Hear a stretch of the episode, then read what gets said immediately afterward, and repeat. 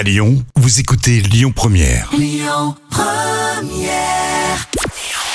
Bonjour Rémi, bonjour Jam, c'est France 2 qui est arrivé en tête hier soir avec le film Constance aux enfers qui a rassemblé euh, plus de 3 millions et demi de personnes, ça représente euh, 18% de part d'audience. Derrière, on retrouve TF1 avec la série The Resident, M6 complète le podium avec Qui veut être mon associé. Une panne du côté de Netflix et le moins que l'on puisse dire, c'est qu'on n'a pas vraiment l'habitude. Seulement voilà, hier soir, eh ben, vous avez peut-être euh, eu un message vous disant que la connexion à la plateforme était impossible. La panne aurait eu lieu vers 20h. On ignore encore combien de personnes ont été touchées ou même l'origine du bug. Mais des incidents ont été recensés chez nous, mais aussi en Belgique, en Espagne et en Allemagne. Le problème était finalement résolu quelques heures plus tard.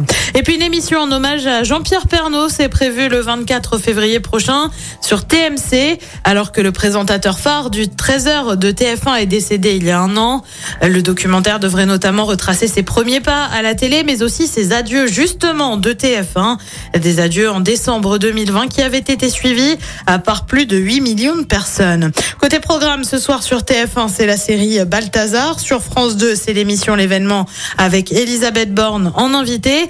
Sur France 3, c'est le film La mort est dans le pré. Puis sur M6, c'est mon petit coup de cœur personnel avec le journal de Bridget Jones. C'est à partir de 21h10.